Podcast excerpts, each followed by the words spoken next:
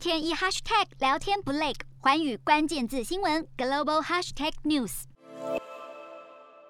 彭博社十七号报道，美国华盛顿大学和瑞士药厂针对了六款疫苗分析对抗 Omicron 的效果，而研究发现，十二名接种娇生的人，只有一个人产生对 Omicron 有效的中和抗体。中国国药疫苗十三人中有三人。而俄罗斯的史普尼克 V 则是表现最差，十一人当中完全没有人产生有效的抗体。辉瑞疫苗方面则是能有效产生抗体，只是面对 Omicron 还是会削弱抗体的有效力。没有染疫的人接种两剂辉瑞疫苗，碰上了 Omicron 会减少四十四倍的抗体。